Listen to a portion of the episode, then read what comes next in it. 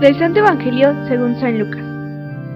En aquel tiempo, mucha gente se había reunido alrededor de Jesús y al ir pasando por los pueblos, otros más se le unían. Entonces les dijo esta parábola. Salió un sembrador a sembrar su semilla. Al ir sembrando, unos granos cayeron en el camino. La gente los pisó y los pájaros se los comieron. Otros cayeron en el terreno pedregoso y al brotar se secaron por falta de humedad. Otros cayeron entre espinos, y al crecer estos los ahogaron. Los demás cayeron en tierra buena, crecieron y produjeron el ciento por uno. Dicho esto, exclamó, El que tenga oídos para oír, que oiga. Entonces le preguntaron los discípulos, ¿qué significa esta parábola? Y él les respondió, a ustedes se les ha concedido conocer claramente los secretos del reino de Dios. En cambio, a los demás solo en parábolas, para que viendo no vean y oyendo no entiendan. La parábola significa esto. La semilla es la palabra de Dios. Lo que cayó en el camino representa a los que escuchan la palabra, pero luego viene el diablo y se la lleva de sus corazones, para que no crean ni se salven. Lo que cayó en terreno pedregoso representa a los que al escuchar la palabra la reciben con alegría, pero no tienen raíz, son los que por algún tiempo creen, pero en el momento de la prueba fallan. Lo que cayó entre espinos representa a los que escuchan la palabra, pero con los afanes, riqueza y placer de la vida, se van ahogando y no dan fruto. Lo que cayó en tierra buena representa a los que escuchan la palabra, la conservan en un corazón bueno y bien dispuesto, y dan fruto por su constancia. Palabra del Señor.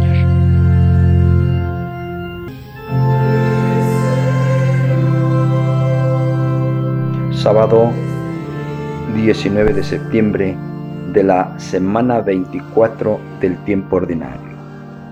En el Santo Evangelio según San Lucas, en el capítulo 8, los, de los versos 4 al 15 que hemos escuchado, y que tiene un paralelismo muy notorio con el capítulo 55, en el verso 11 del profeta Isaías, que a la letra dice, Así será la palabra que sale de mi boca, no regresará a mi vacía, sino que cumplirá mi voluntad y llevará a cabo mi encargo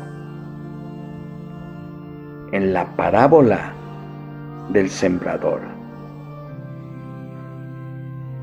Tan literalmente bella, tan profunda en su sentido, tan importante como para que sea el mismo Jesús quien la explique a los suyos.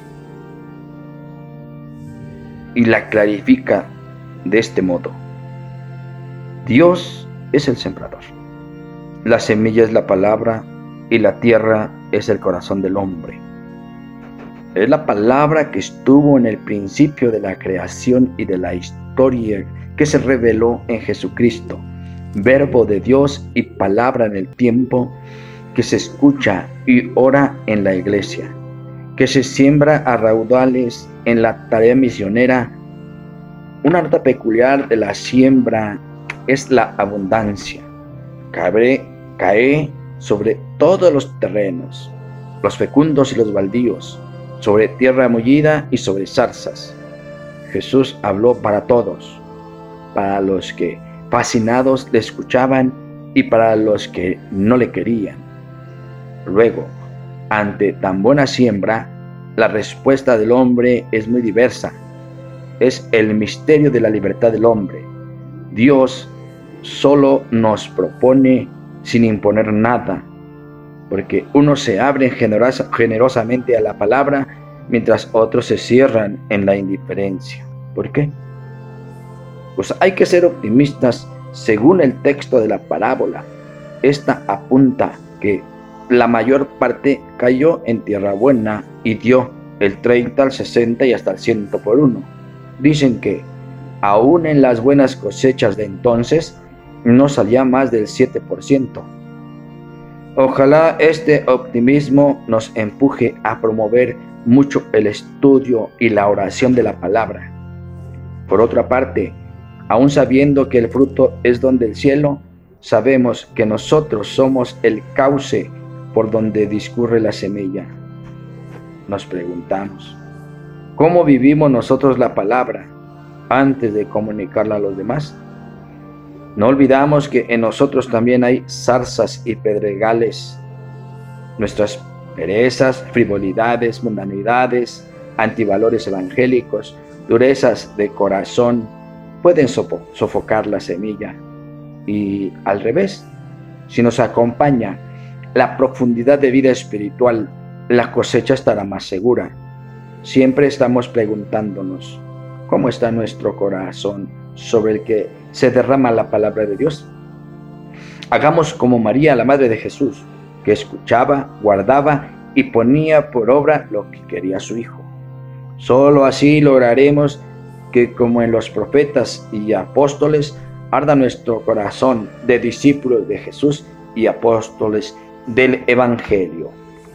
Hoy, en el Santoral, la iglesia nos invita a celebrar la memoria de San José de Yermo y Parres, un santo mexicano del Estado de México, pues nació en la hacienda de Jalmolonga y fue fundador de la congregación de las siervas del Sagrado Corazón de Jesús y de los pobres. Al respecto de la santidad, el Papa Francisco en su encíclica sobre este tema nos dice en el número 147, aunque parezca obvio, recordemos que la santidad está hecha de una apertura habitual a la trascendencia, que se expresa en la oración y en la adoración. El santo es una persona con espíritu orante, que necesita comunicarse con Dios. Es alguien que no soporta asfixiarse en la inmanencia cerrada de este mundo y en medio de sus esfuerzos y entregas suspira por Dios, sale de sí en la alabanza y amplía sus límites en la contemplación del Señor. No creo en la santidad sin oración, aunque no se trate necesariamente de largos momentos o de sentimientos intensos.